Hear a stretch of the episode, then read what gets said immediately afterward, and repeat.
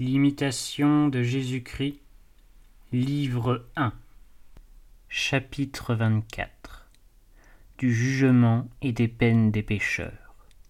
En toutes choses, regardez la fin, et reportez-vous au jour où vous serez là, debout devant le juge sévère, à qui rien n'est caché, qu'on n'apaise point par des présents, qui ne reçoit point d'excuses, mais qui jugera selon la justice. Pécheurs misérables et insensés, que répondrez-vous à Dieu qui sait tous vos crimes, vous qui tremblez quelquefois à l'aspect d'un homme irrité?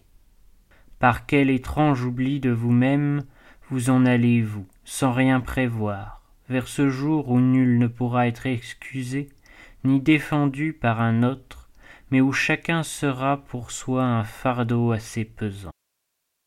Maintenant votre travail produit son fruit, vos larmes sont agréées, vos gémissements écoutés. Votre douleur satisfait à Dieu et purifie votre âme. Il y a ici-bas un grand et salutaire purgatoire l'homme patient qui, en but aux outrages, s'afflige plus de la malice d'autrui que de sa propre injure, qui prie sincèrement pour ceux qui le contristent, et leur pardonne du fond du cœur, qui, s'il a peiné les autres, est toujours prêt à demander pardon, qui incline à la compassion plus qu'à la colère, qui se fait violence à lui-même et s'efforce d'assujettir entièrement la chair à l'esprit il vaut mieux se purifier maintenant de ses péchés et retrancher ses vices que d'attendre à les expier en l'autre vie. Oh. Combien nous nous trompons nous-mêmes par l'amour désordonné que nous avons pour notre chair.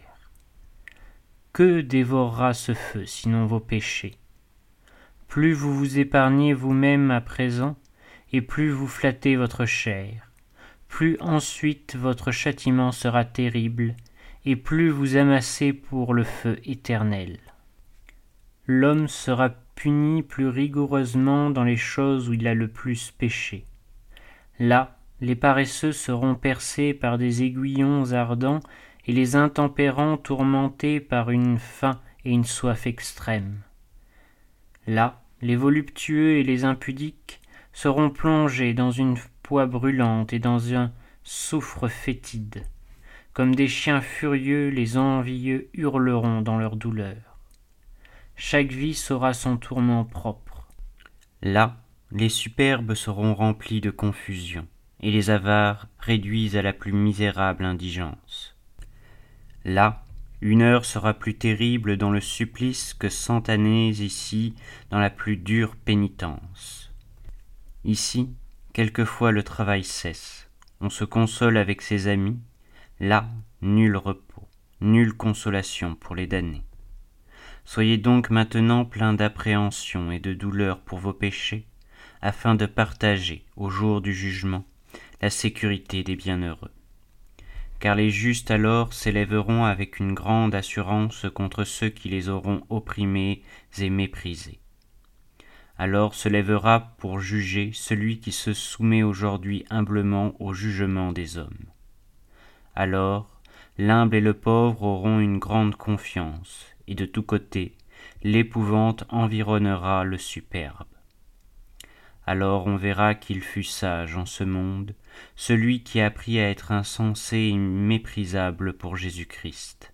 Alors on s'applaudira des tribulations souffertes avec patience, et toute iniquité sera muette. Alors les justes seront transportés d'allégresse, et tous les impies consternés de douleur. Alors la chair affligée se réjouira plus que si elle avait toujours été nourrie dans les délices. Alors les vêtements pauvres resplendiront, et les habits somptueux perdront tout leur éclat. Alors la plus pauvre petite demeure sera jugée au-dessus du palais tout brillant d'or. Alors une patience constamment soutenue sera de plus de secours que toute la puissance du monde et une obéissance simple élevée plus haut que toute la prudence du siècle. Alors, on trouvera plus de joie dans la pureté d'une bonne conscience que dans une docte philosophie. Alors, le mépris des richesses aura plus de poids dans la balance que tous les trésors de la terre, alors le souvenir d'une pieuse prière vous sera de plus de consolation que celui d'un repas splendide. Alors vous vous réjouirez plus du silence gardé que de longs entretiens. Alors les œuvres saintes l'emporteront sur les beaux discours, alors vous préférerez une vie de peine et de travail à tous les plaisirs de la terre. Apprenez donc maintenant à supporter quelques légères souffrances, afin d'être alors délivré de souffrances plus grandes. Éprouvez ici d'abord ce que vous pourrez dans la suite. Si vous ne pouvez maintenant souffrir si peu de choses, comment supporterez-vous les tourments éternels? Si maintenant la moindre douleur vous cause tant d'impatience, que sera-ce donc alors des tortures de l'enfer? Il y a, n'en doutez point, deux joies qu'on ne peut réunir. Vous ne pouvez goûter ici-bas les délices du monde et régner ensuite avec Jésus-Christ. Si vous aviez vécu jusqu'à ce jour dans les honneurs et les voluptés, de quoi cela vous servirait-il s'il vous fallait mourir à l'instant?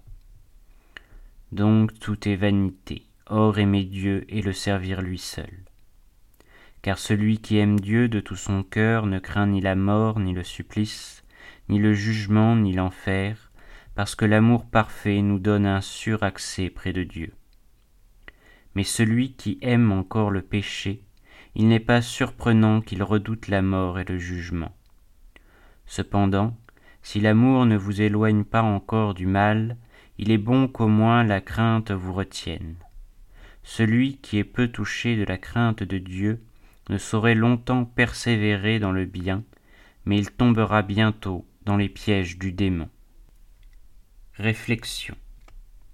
Dieu est patient, dit saint Augustin, parce qu'il est éternel.